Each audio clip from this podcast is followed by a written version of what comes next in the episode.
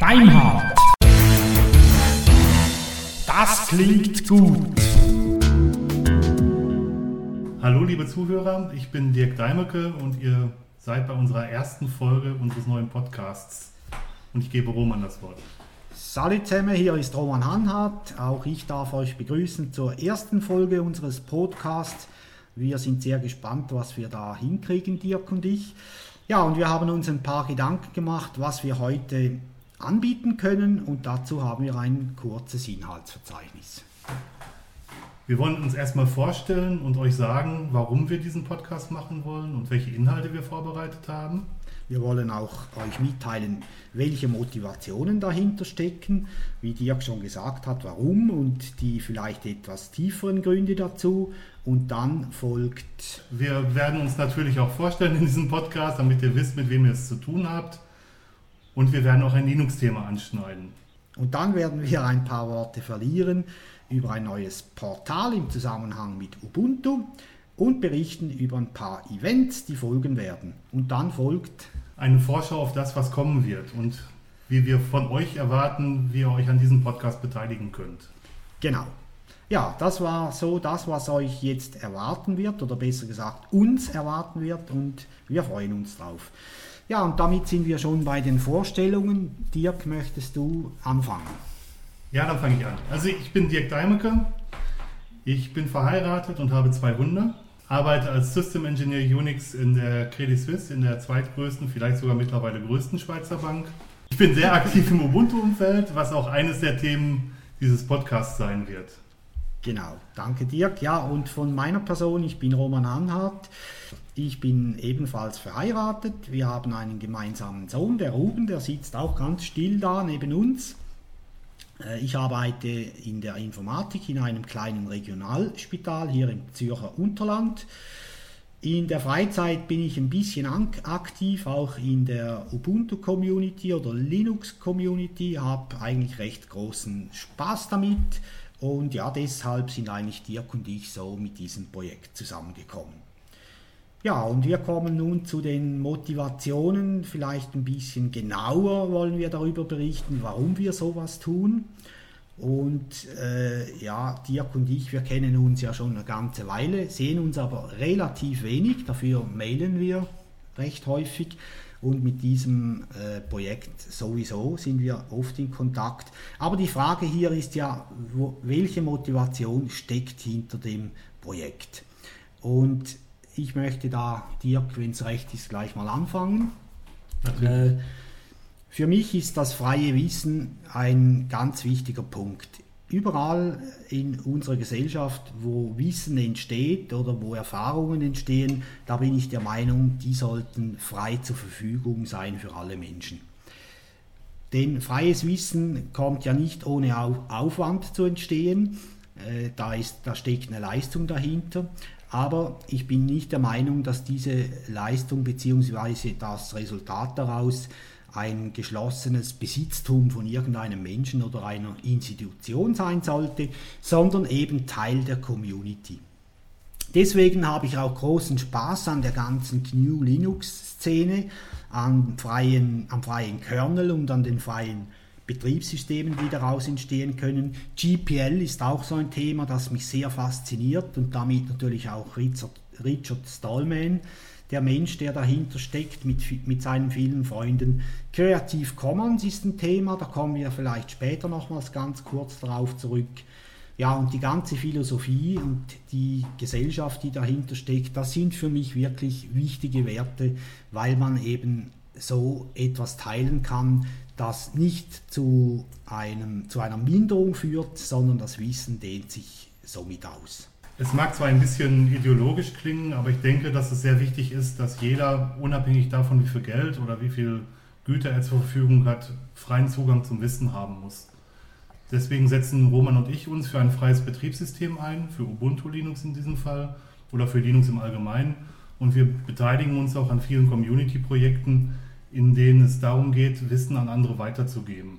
Es gibt im Moment Tendenzen, sowohl in Deutschland als auch in der Schweiz, dass der Zugang zum Wissen viel Geld kosten soll, sei es durch Studiengebühren, durch Schulgebühren oder durch Lernmittel, die für den Normalverdienenden gar nicht mehr zu leisten sind. Und daher wird es immer wichtiger, dass das Wissen frei bleibt, weil Talente gibt es überall, Wissensempfänger gibt es überall und keiner sollte benachteiligt werden, nur weil er weniger Geld zur Verfügung hat. Genau. Ich glaube, dein letzter Satz, Dirk, das war einer der wichtigsten überhaupt. Und ich denke, ähm, viele Menschen, die in unserer Community, in der wir auch aktiv sind, sich bewegen, die denken halt genau gleich. Und da gibt es auch eine Menge Menschen, die leben irgendwo, ja, wir würden normal, ja, wir normalen Leute würden sagen, sie leben irgendwo am Rande des Existenzminimums. Die leben aber aus Überzeugung so, weil sie einfach gesagt haben, sie möchten möglichst wenig an dem ganzen Kommerzgrümpel mittun. Äh, stattdessen geben sie sich lieber in der freien Welt ein. Ja, wie dem auch sei, Dirk, unser nächstes Thema ist, äh, wie wollen wir unsere Folgen ausschmücken, mit welchen Inhalten. Und ich würde vorschlagen, wir gehen da mal zunächst auf das, Thema, auf das Thema ein, das du vorhin kurz angesprochen hast. Wie können unsere Hörer hier bei uns mittun oder wie können sie beeinflussen, was wir da plaudern oder nicht plaudern? Ich finde, das ist ein ganz wichtiges Thema. Äh, ja, welche Möglichkeiten haben wir da? Den ersten Schritt habt ihr schon getan. Ihr habt diese erste Episode gefunden. Damit kennt ihr die Adresse des Blogs mit dem ja. wir unseren Podcast verteilen. Ihr könnt dort natürlich sehr gerne Kommentare schreiben. Ihr könnt auch sehr gerne Kommentare an sendung.deimhard.net schreiben. Was wir aber am allerliebsten sehen würden, wäre, wenn ihr uns eure Audiokommentare sendet. Setzt euch an euren Rechner, setzt euch an, nehmt euch ein Mikro, sprecht da hinein und sagt, was wir besser machen können, was wir vielleicht schlecht gemacht haben. Gebt uns Kritik und helft uns, uns weiterzuentwickeln. Genau, das ist einer unserer großen Wünsche an unsere Hörerschaft. Und wir von unserer Seite, wir sind ja voll motiviert, die Themen möglichst gut auszuschmücken, aber wir freuen uns natürlich auf alle Feedbacks. Auch Kritik ist sehr willkommen. Ja, du hast das Stichwort gerade gegeben, Dirk, daimhard.net. Äh, ich denke, wir müssen nicht allzu viel sagen, wie sich dieses Wortspiel zusammensetzt. Ähm, für diejenigen, die es immer noch nicht kampiert haben, äh, es setzt sich zusammen aus äh, Daimecke und Anhart. Das gibt dann schlussendlich Daimhard. Mit dem Untertitel Das klingt gut und wir hoffen, dass das auch tatsächlich gut ankommt.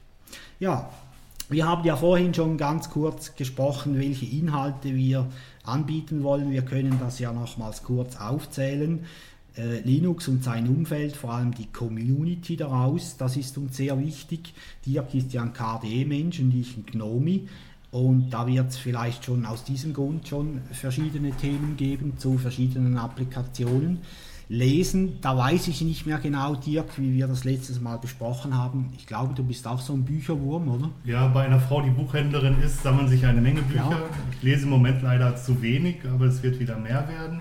Wir werden euch natürlich Bücher vorstellen, die wir beide für gut erachten und die hier sehr gut ins Thema passen. Wir werden Stellung nehmen zu Sachen in der oder zu Veranstaltungen oder zu nein, wir werden Stellung nehmen zu Dingen, die in der Gesellschaft passieren, werden unseren Senf dazu abgeben und es kommentieren.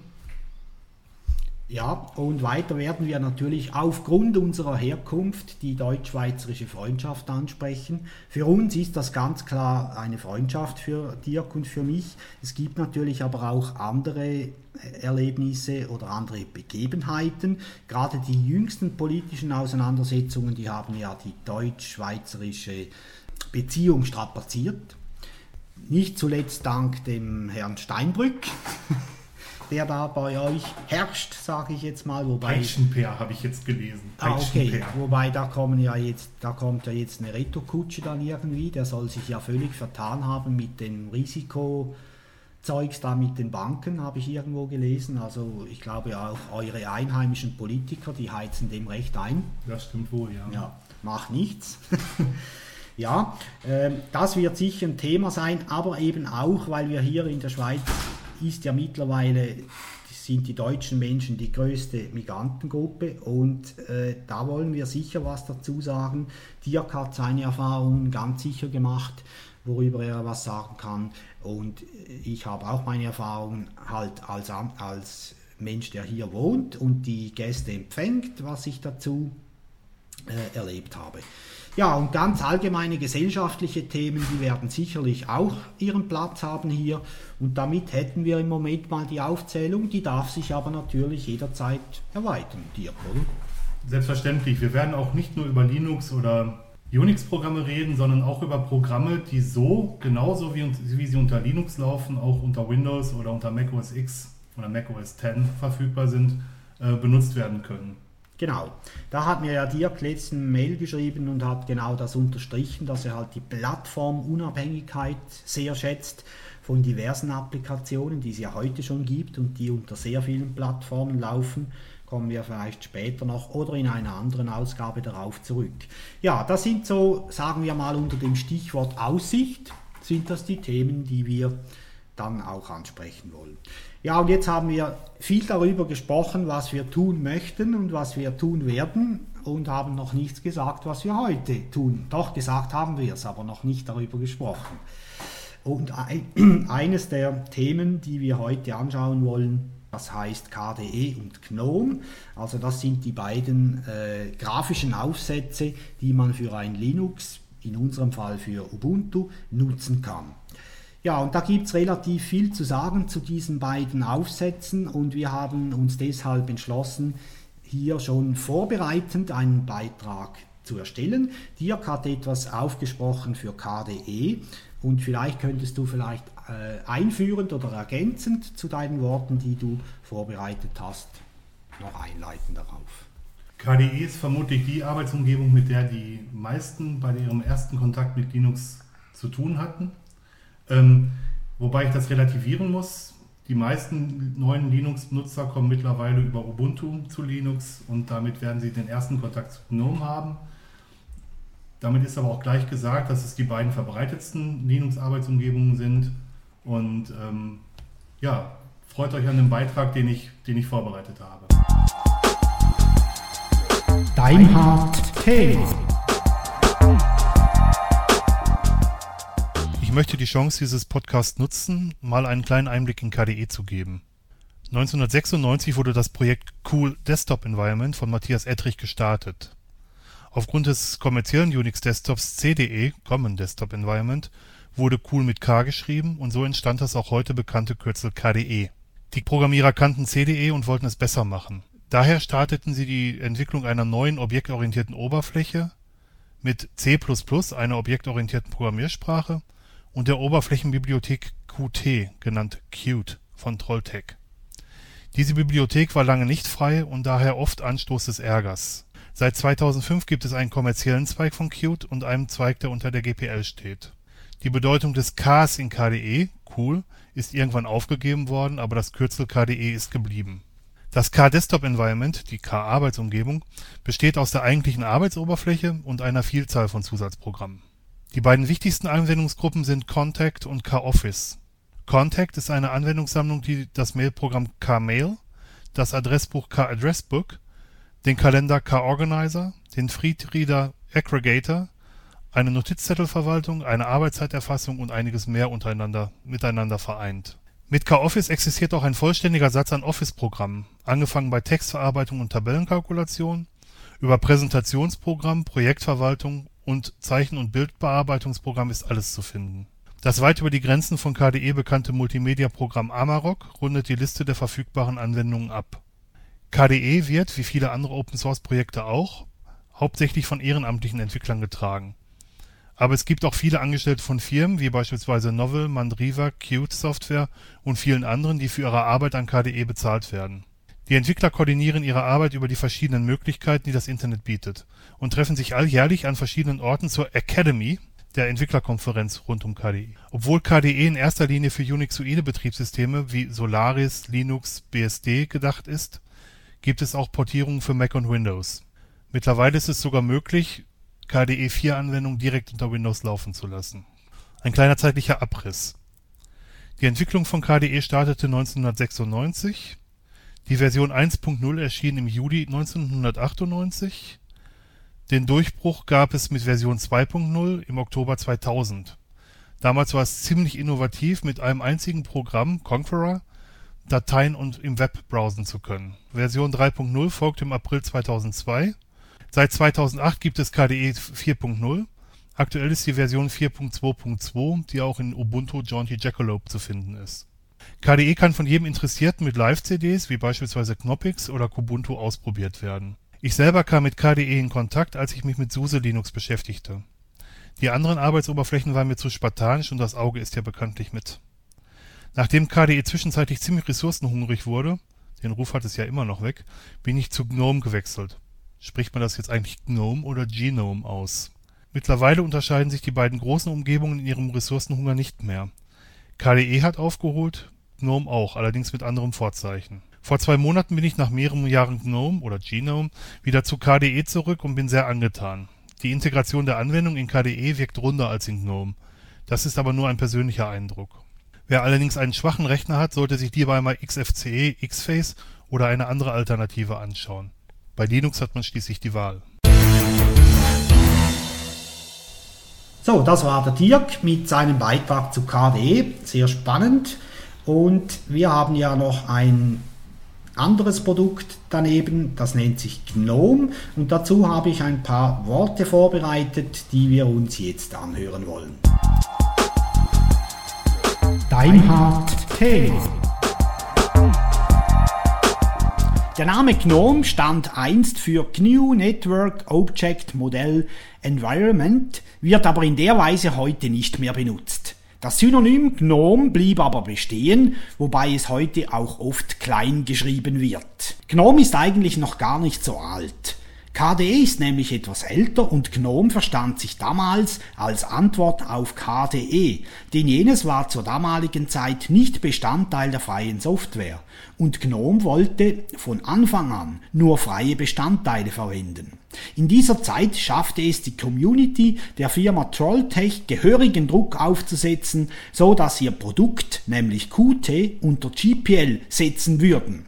Denn darauf basierte KDE und auch GNOME war an der Verwendung jener Umgebung interessiert. Doch schlussendlich entschied man sich für GNOME das GTK Plus zu nutzen. Das war im Jahre 1998. GNOME ist eine Arbeitsumgebung für Unix und Unix-ähnliche Systeme, bei der eine grafische Benutzeroberfläche zur Verfügung gestellt wird. GNOME verfolgt einige Ziele, darunter befinden sich folgende Inhalte.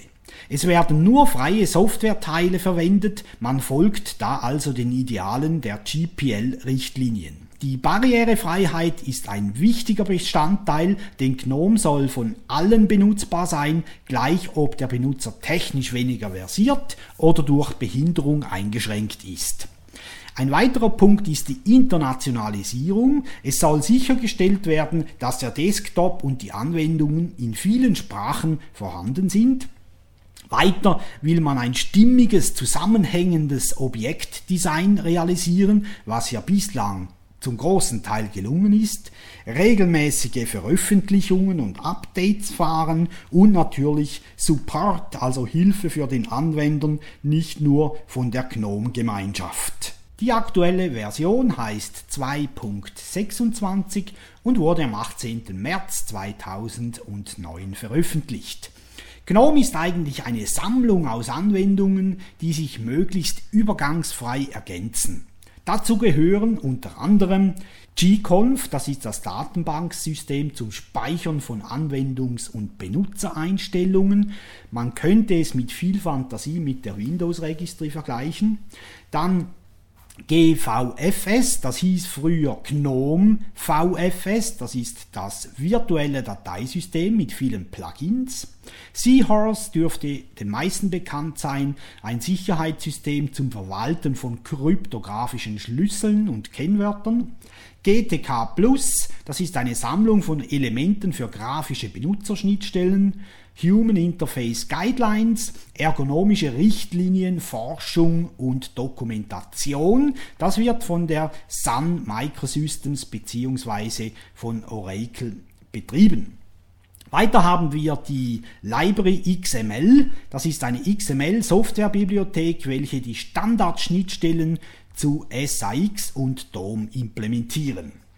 MetaCity, das ist der bekannte Fenstermanager. Weiter wäre hier noch zu nennen der Browser Galeon oder der Mail-Client Balsa und natürlich auch das GNOME Office. Hier sind nicht alle Anwendungen aufgezählt. GNOME wird von diversen Firmen unterstützt. Davon möchte ich ein paar namhafte Unternehmungen nennen.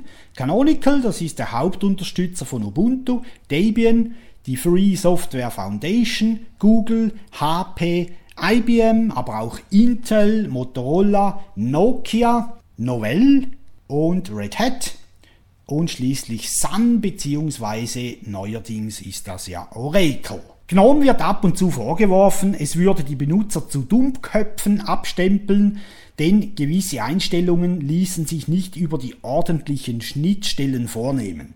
Stattdessen muss der Benutzer externe Tools wie der G-Conf-Editor einsetzen. Linus Torvalds nannte die GNOME-Entwickler deswegen Interface-Nazis. Ziemlich happig dieser Vorwurf und ebenso wohl fehl am Platz. Der Debian-Abkömmling Ubuntu setzt GNOME als Standard-Desktop-Oberfläche ein. GNOME hat sich in der Linux-Welt einen guten Namen geschaffen, nebst KDE, welches ebenso über eine sehr große Fangemeinschaft verfügt, bildet GNOME einer der wichtigsten Arbeitsumgebungen unter Linux. Nun stehen aber GNOME und KDE nicht nur für sich alleine. Beides sind sehr leistungsfähige und sehr, sehr gute Arbeitsumgebungen. Ähm, man kann natürlich auch KDE-Anwendungen unter GNOME und GNOME-Anwendungen unter KDE laufen lassen, wenn man dafür sorgt, dass die Bibliotheken mit installiert werden. Bei den meisten Linux-Versionen, wie zum Beispiel SUSE und Ubuntu, ist es so, dass die Abhängigkeiten automatisch mit installiert werden. Genau. Also das heißt, wenn ich irgendwie einen Amorak laufen lassen will auf dem GNOME, dann werden die Bibliotheken automatisch mitgeladen die es dazu braucht. Ganz und genau. umgekehrt genau. wahrscheinlich auch unter KDE, wenn ich da zum Beispiel den Gedit, also den GNOME-Editor haben will, äh, werden da die Sachen mitgeladen. Das läuft bei den meisten Distributionen, die auf Pakete basieren, automatisch. Ja. Sehr gut. Jetzt, wenn wir schon so wunderschön beim Thema Ubuntu sind, Dirk, da ist ja letzte Woche bekannt gegeben worden, dass es da eine neue alte, ein neues altes Portal gibt zu Ubuntu. Es heißt ubuntu-de.org und offenbar hat es das, gibt es das schon ein bisschen länger, hat aber irgendwie so ein Stiefmütterchen-Dasein gehabt oder wie man dem sagen will. Kannst du uns was dazu erzählen, Dirk? Ja, natürlich. Die Idee zu ubuntu-de.org gibt es schon sehr, sehr lange. Ähm, bis dato war es so, dass die Adresse ubuntu-de.org umgeleitet wurde auf ubuntuusers.de weil es die offizielle deutsche Ubuntu-Community ist. Bei, dem Letz-, bei der letzten Ubuntu-Konferenz, der UboCon 2008, haben wir uns zusammengesetzt und haben uns mal angeschaut, unter der Leitung von Julius, was alles zu einem Loco-Team dazugehört. Und wir waren überrascht, wie vielfältig Loco ist. Loco steht für Local Community. Das sind alle Leute, die in einem Land etwas für, in diesem Falle Ubuntu tun. Und wir wollten das alles unter einen Hut bringen. Das heißt, jeder, der für Deutschland oder in Deutschland Support für Ubuntu sucht, wird als allererstes bei Ubuntu Users landen, weil es die am weitesten verbreitete Webadresse ist und weil es eine der größten Linux-Foren und eines der größten Wikis ist, was es momentan gibt im Linux-Umfeld. Aber es gibt neben dem noch eine ganze Menge anderer Sachen. Fallen dir irgendwelche Sachen dazu ein?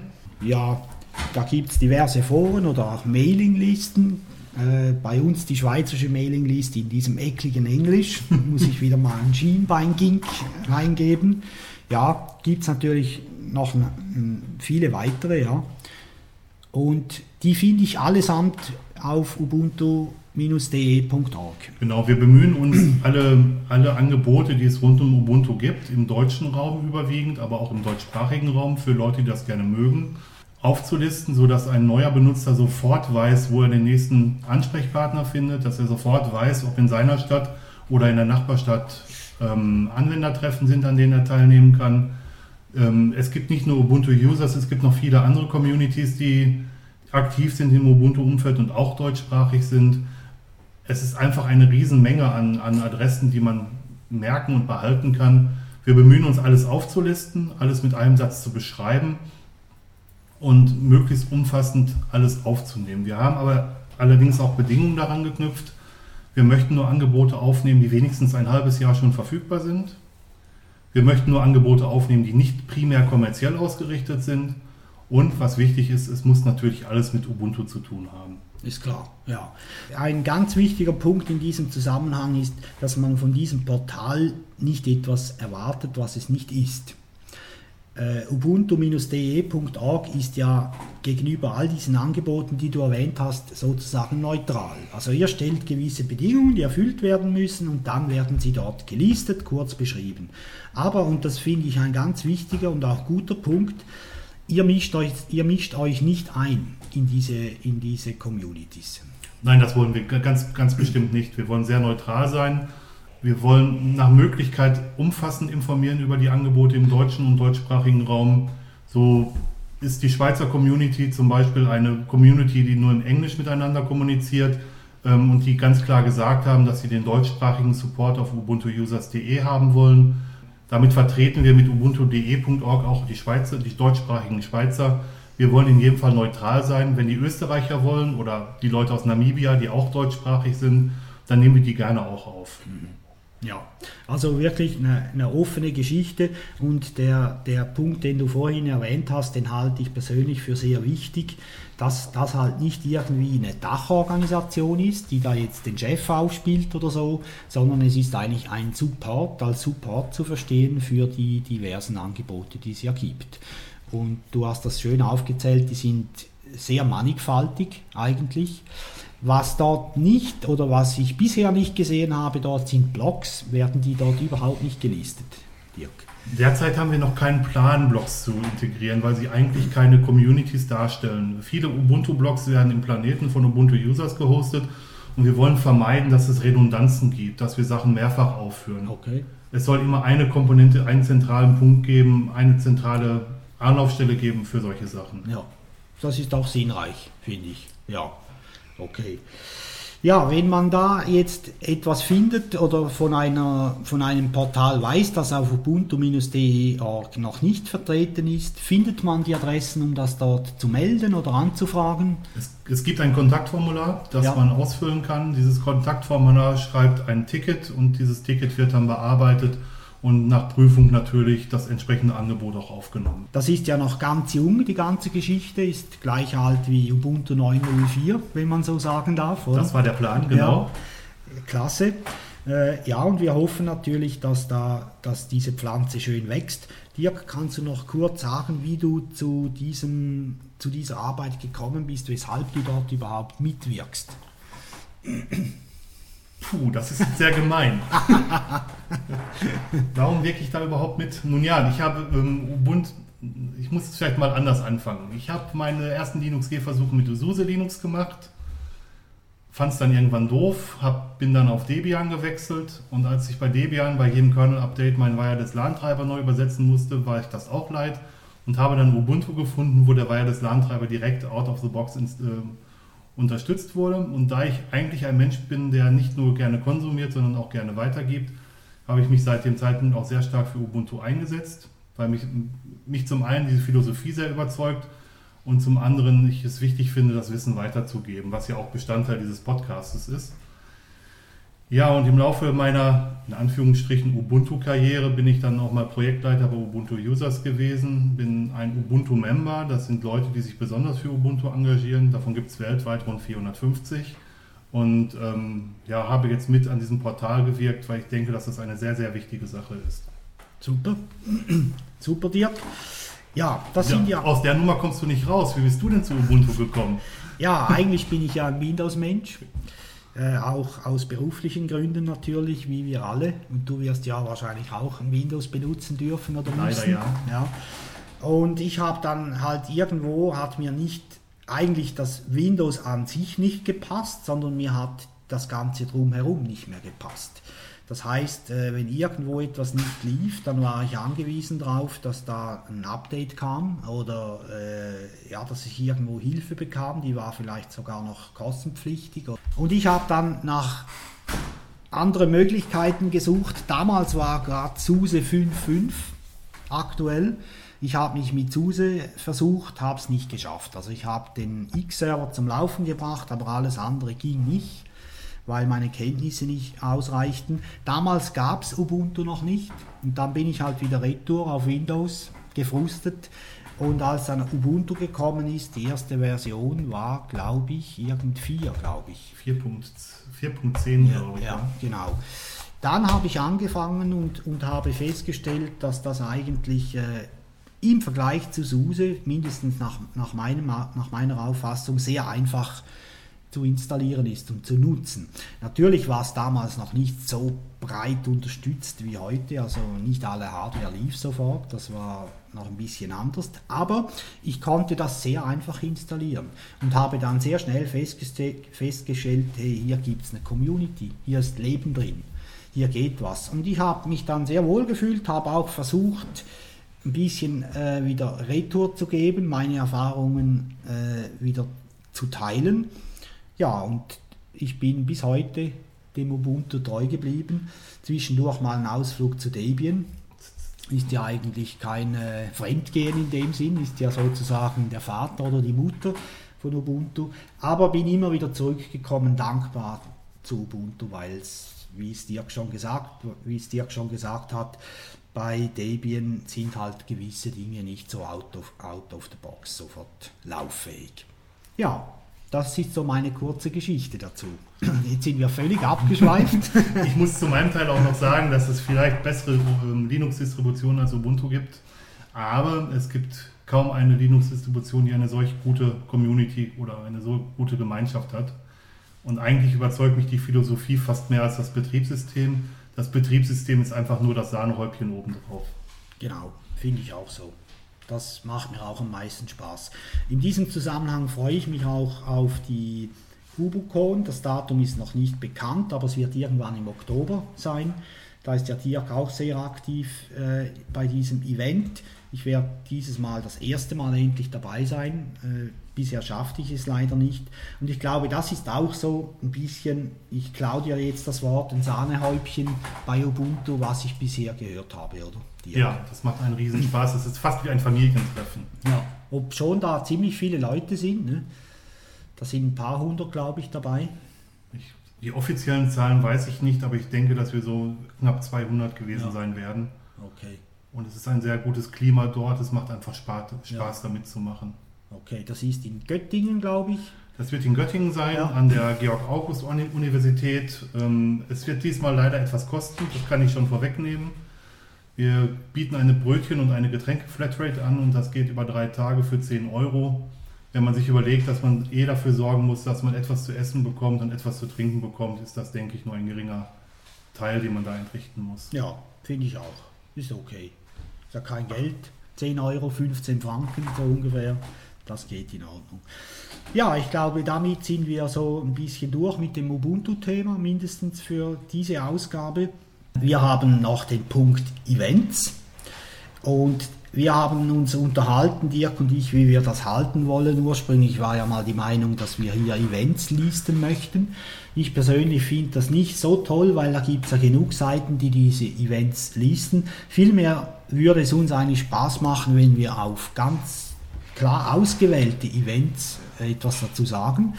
Ähm, das haben wir jetzt auch diesmal gemacht. Es findet nämlich demnächst das Fu Camp statt Jetzt muss ich ein Blatt Papier äh, hervorkramen. Bei uns ist es übrigens so, dass wir unsere Unterlagen nicht auf Halbkarton notieren. Das sollte man ja als Profi. Sind wir aber nicht, Lange damit nicht. man das nicht hört. bei uns wird man das hören, dafür sterben bei uns weniger Bäume für den Halbkarton. Ja, und dieses Food Camp, also das ist ein ganz normales Barcamp, das findet im Mai statt. Und bevor wir dazu kommen, möchte ich äh, ein paar Worte zum Thema Barcamp an sich verlieren, was ein Barcamp überhaupt ist und das habe ich schon vorbereitet und das hören wir uns jetzt an. Dein Thema. Ja, die Frage steht im Raum, was ist ein Barcamp? Diese Frage ließe sich im Groben mit drei Sätzen beantworten. Ein Barcamp, manchmal wird eine solche Veranstaltung auch Unkonferenz genannt, ist eine Zusammenkunft, bei der ganz bewusst auf die traditionellen Organisationsformen verzichtet wird. Das heißt, es gibt keine festgelegten Themen oder Vorträge, die Trennung zwischen Publikum und Vortragenden gibt es nicht. Ein Barcamp ist eine offene, partizipative Veranstaltung oder Konferenz, deren Ablauf und Inhalt von den Teilnehmern selbst bestimmt werden. Auf Wikipedia lesen wir dazu, der Ablauf von Barcamps hat Ähnlichkeit mit der Open Space Methode, ist jedoch lockerer organisiert. Er besteht aus Vorträgen und Diskussionsrunden, sogenannten Sessions, jeden Morgen auf Whiteboards, Metaplänen oder Pinwänden, sogenannte Greets, durch die Teilnehmer selbst koordiniert werden. Doch gibt es auch Regeln. Alle Teilnehmer sind aufgefordert, selbst einen Vortrag zu halten oder zu organisieren. Soweit bei Wikipedia.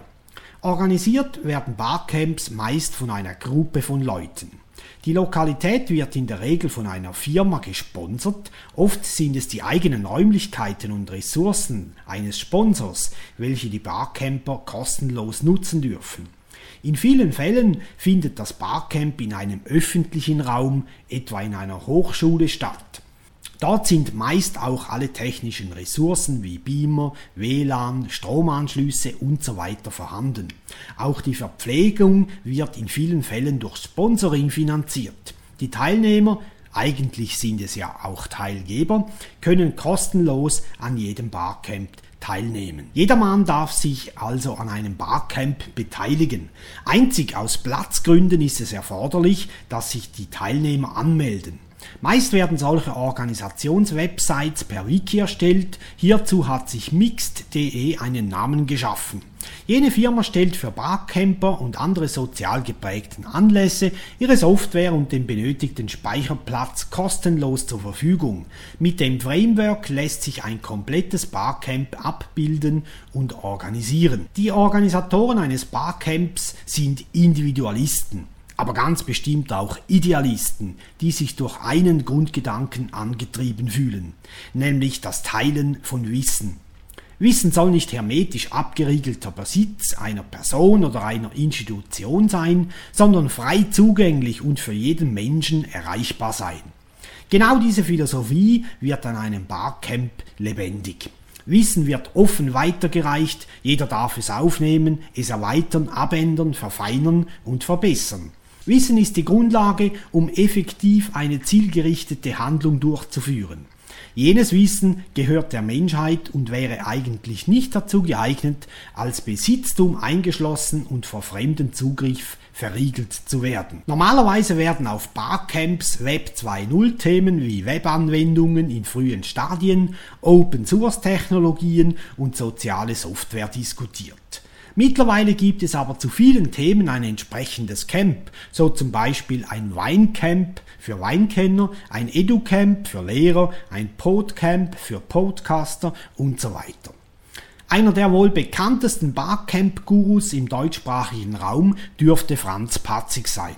Auf seinem Blog berichtet er regelmäßig über seine Barcamps und veröffentlichte auch eine Arbeit zum Thema Was ist ein Barcamp?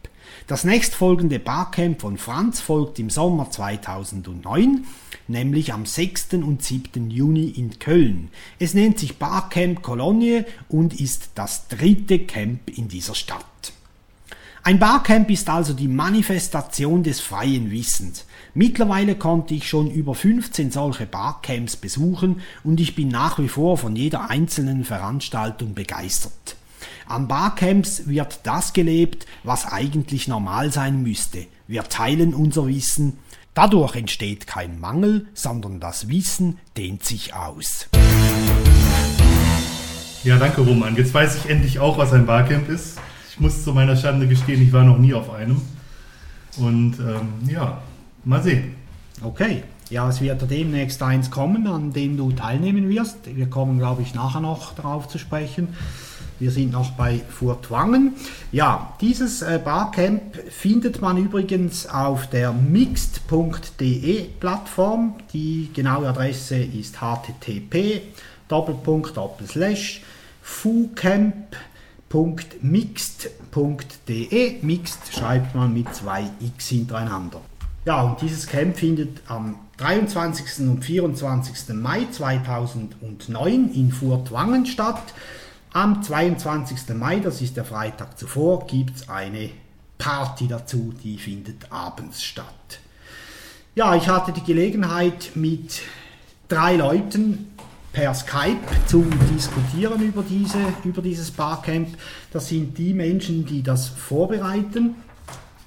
Leider hat es mit, mit Skype nicht so gut funktioniert, vor allem die beiden Damen, die hatten offenbar etwas Schwierigkeiten mit ihrer DSL-Anbindung. Es kam alles ein bisschen verhackt an. Ja, und deswegen haben wir hier halt leider ein Telefoninterview, das sich sehr verkürzt hat. Brutto waren es etwa 26 Minuten und was wir tatsächlich brauchen konnten, waren dann ein paar wenige Minuten. Oliver, der auch dabei war, Oliver Gassner, der ja bekannt ist als Organisator für Barcamps, unterstützt die beiden Damen und er hatte zum Glück eine relativ gute Verbindung und konnte dann die Fragen entsprechend beantworten. Ja, und das hören wir uns jetzt mal an.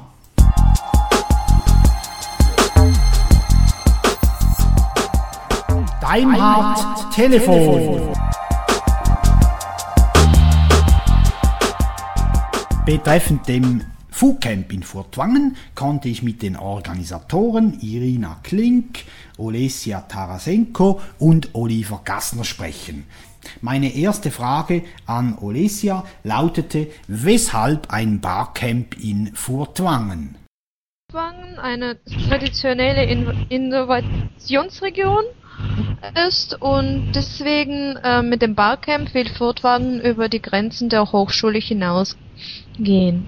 Während die anderen Barcamps sich auf ähm, gegenwärtige Nutzungsforen des Internets konzentriert haben, also auf Web 2.0, äh, versucht das äh, FUCamp den Fokus auf die Zukunft des Informations- und Wissen Wissensgesellschaft zu lenken. Das FUCamp wird ja unter dem Slogan Postmediale Wirklichkeit und das bedeutet, dass nachgedacht werden soll, was nach Informations- und Wissensgesellschaft äh, nachher danach kommt.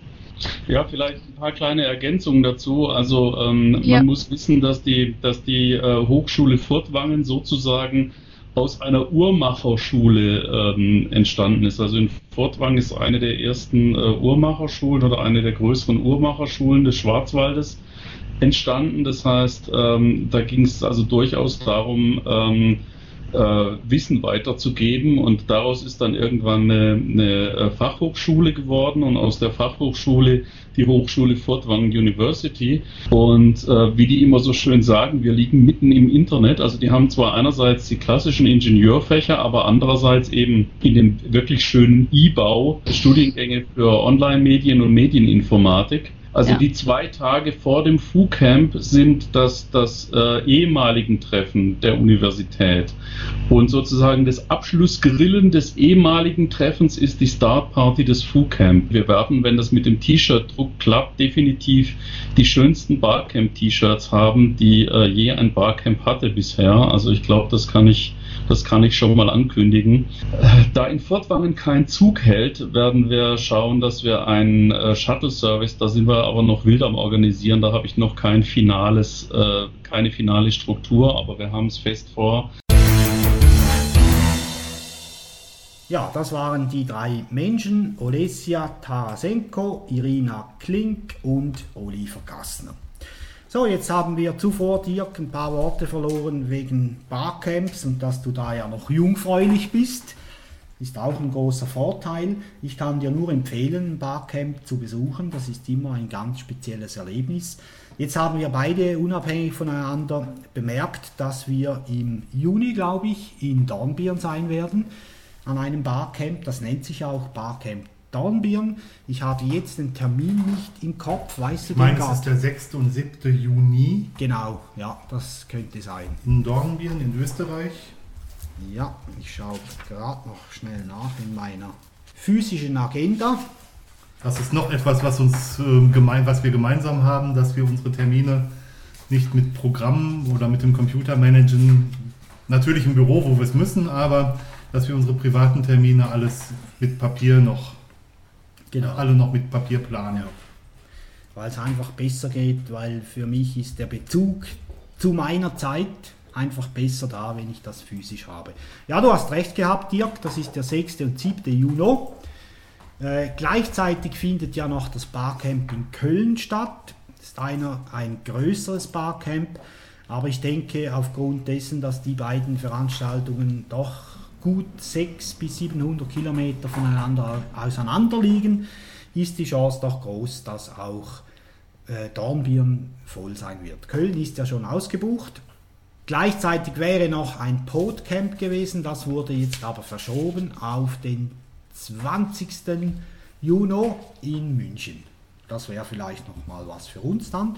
Ja, Dirk, wir werden ja in Dornbirn sein und wenn wir schon zusammen dort sind, könnte es ja auch eine kleine Produktion geben, oder? Die wir da machen. Auf jeden Fall. Aber auf jeden Fall ist das auch einmal die Gelegenheit, uns in real kennenzulernen. Wir haben sehr, sehr viele virtuelle Bekannte. Ja. Letzten Endes kennen wir uns ja auch nur virtuell. Ja. Haben uns bis jetzt zwei, dreimal getroffen, glaube ich. Ja. Und ähm, ich denke, persönlicher Kontakt ist durch nichts zu ersetzen. Richtig, sehe ich auch so. Deswegen auch die Barcamps, da gehe ich auch sehr gerne hin. Nicht nur, weil ich die Menschen, die ich kenne, immer wieder sehe, sondern auch neue Köpfe kennenlerne. Das ist immer sehr spannend. Ja, und auch ein weiterer Grund, weshalb ich mich freue, ist, dass wir vielleicht unsere ersten Erfahrungen teilen können dann in einer Session, je nachdem, wie wir das selbst sehen. Aber ich denke, das könnte schon noch Spaß machen, ne, wenn wir da bisschen was erzählen könnten über unsere Arbeit.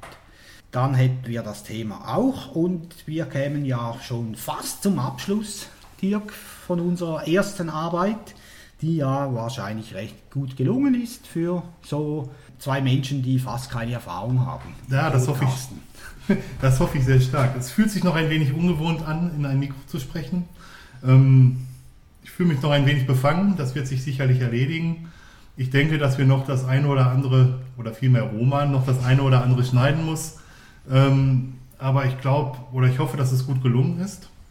Wenn nicht, kommentiert das bitte, schickt uns eine Mail, schreibt was in die, in die Kommentare des Blogs, schickt uns am allerliebsten einen Audiokommentar. Ähm, ihr dürft uns auch gerne was schreiben, wenn es euch gefallen hat. Da freuen wir uns noch viel mehr drüber. Aber euer Mitwirken ist echt gewünscht. Genau. Das haben wir vorhin ja schon gesagt. Falls ihr tatsächlich Audiokommentare sendet, so werden wir die natürlich gerne aufnehmen in unsere nächste Folge. Und also sofern da keine Kraftausdrücke drin sind, die schneiden wir dann einfach aus. Äh, aber das machen wir natürlich gern. Ja, wir haben noch zwei kleine Themen, Dirk. Wir haben noch die Vorschau und wir wollten noch kurz ansprechen, wie wir es handhaben möchten mit den Folgen. Also vor allem mit, äh, mit, der regelmäßigen, mit der Regelmäßigkeit der Folgen. Äh, und da möchte ich gleich mal einhängen. Also wir haben ja ursprünglich mal geplant, eine pro Monat zu machen. Ich denke, das sollte möglich sein. Dirk und ich, wir haben beide relativ volle physische Agenden und nicht unbedingt äh, sehr viel Zeit, aber uns ist dieses Projekt so wichtig, glaube ich, Dirk, das spreche ich auch für dich, dass wir uns diese Zeit nehmen wollen und einmal im Monat etwas machen möchten. Ich denke, das sollten wir hinkriegen, oder? Wir planen das in jedem Fall am jedem ersten Montag im Monat zu veröffentlichen, mit einer Ausnahme, das wird Januar sein, ähm, weil wir vermutlich da in den Ferien sein werden oder im Urlaub sein werden. Also der, der Rahmen ist auf jeden Fall eine Sendung pro Monat. Mal sehen, vielleicht wird noch mehr. Ja, oder mal eine zwischendurch zu einem speziellen Thema, wie auch immer. Wir lassen uns halt die Freiheit, dass wir da wählen können, wie es uns passt. Aber eine gewisse Regelmäßigkeit, ich glaube, das sind wir auch den Hörern schuldig, dass die wissen, wann sind wir zu hören. Und wenn es mal zwischendurch was gibt, ja, jeder hat irgendwie Twitter oder liest einen Blog oder was auch immer. Ja. Die nächsten Themen, die wir bearbeiten möchten, wir haben uns da mal ein paar Notizen gemacht in unser internes Wiki. Ja, Dirk und ich betreiben ein Wiki nur für uns, das macht auch mal Spaß. Ne? Ja, mal eine etwas kleinere Installation, wo ein paar wenige Themen sind. Ein paar Probleme erschlagen wir dann doch mit Technik. Wir machen nicht alles analog. Genau. Vor allem, wenn man gemeinsam an einem Dokument arbeitet, macht sicherlich Sinn, als das physisch zu tun. Ja, wir haben uns mal notiert, Mail-Client für KDE und GNOME. Dirk hat mir vorhin erzählt, er ist auch am Studieren, ob er allenfalls überhaupt ganz verzichten möchte auf einen Mail-Clienten. Mittlerweile ist es ja so, dass wir fast alles virtuell machen. Dass wir, ich habe vor zehn Jahren mal gesagt, ich möchte dazu kommen, dass ich von einem Rechner unabhängig werde, dass ich alles, was ich mache, irgendwo von jedem Rechner der Welt machen kann. Ein Schritt dazu ist sicherlich den Mail-Klienten mal ins Web zu verlegen. Da gibt es gute Frameworks, die das erlauben. Ein lokal installierter Client hat noch viele Vorteile, aber die, die Grenzen verschwimmen langsam. Sie rücken langsam näher aufeinander zu. Genau, sehe ich auch so. Wir haben ja beide mal Horde ausprobiert. Ist auch so ein Thema, wo wir unabhängig voneinander auf dasselbe gestoßen sind. Ja, darüber wollen wir berichten. Dann ein ganz wichtiges Thema im Zusammenhang auch mit Skype.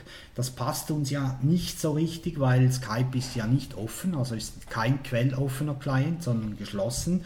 Äh, steckt auch eine kommerzielle Firma dahinter. Und da gibt es ja ein Pendant dazu, das frei ist. Das ist unter Ubuntu, nennt sich das Ekiga.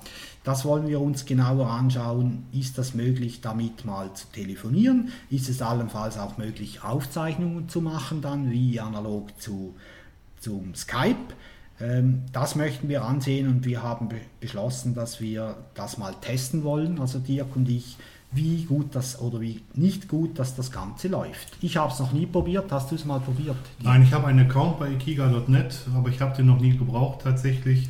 Aber das wäre eine gute Möglichkeit, sich damit auseinanderzusetzen. Ja. Zu Skype und zu quelloffener Software ist vielleicht noch zu sagen, dass vor einigen Jahren Skype in die Medien geraten ist, weil sie ähm, mit ihrem Klienten Soft ähm, Daten ins Internet verbreitet haben Kundendaten tatsächlich. Das ist für uns auch der Grund, dass wir uns immer wieder neue Gedanken darüber machen, Software zu nutzen, von der wir wissen, was sie mit den Daten tatsächlich tut. Genau, das ist ein weiterer Punkt, nebst der Quelloffenheit. Genau. Dann, wir haben das schon angesprochen, das Lesen, ein ganz wichtiger Punkt und in diesem Zusammenhang haben wir da äh, notiert, Lesen in einem richtigen Buch also nicht irgendwie auf einem Netbook oder wie heißen die neuen Reader da, um Bücher zu lesen. E-Book Reader. Genau, sondern wirklich ein, ein richtiges Buch, das man auch noch in die Badewanne und mit ins Zelt nehmen kann und dort lesen kann. Da wollen wir darüber sprechen, natürlich auch inhaltlich über diese Bücher. Dürfte spannend sein. Dann möchte ich von Furtwangen das eine oder andere erzählen können bis dann, was da gelaufen ist. Ich werde vielleicht auch die eine oder andere Person interviewen können und wir werden vielleicht vorbereitend etwas machen für Dornbirn, wissen wir noch nicht, aber schauen wir uns an. Ja, und dann wäre die nächste Folge dann am 1. Juni 2009 vorgesehen. Wir hoffen, wir schaffen das. Wie wir vorhin gehört haben, sollte das klappen. Ja, und damit wären wir schon fast am Ende. Ja, und ich möchte da nochmals anhängen, wir freuen uns auf jedes Feedback, wir sind da sehr gespannt, auch Themen sind sehr willkommen, worüber wir uns unterhalten sollen oder vielleicht auch Vorschlag, wen wir interviewen könnten und so weiter. Die sind natürlich sehr gerne, nehmen wir solche Sachen entgegen. Ja, und in diesem Fall vielen Dank fürs Zuhören und hat Spaß gemacht, Dirk, oder diese erste Folge zu ja, erzeugen. Hat, hat sehr viel Spaß gemacht. Wir danken euch, dass ihr bis hierhin durchgehalten habt. Ja. Sagt uns, was ihr davon haltet. Ciao zusammen, bis nächstes Mal. Auf Wiedersehen. Tschüss. Deinhard. Das klingt gut.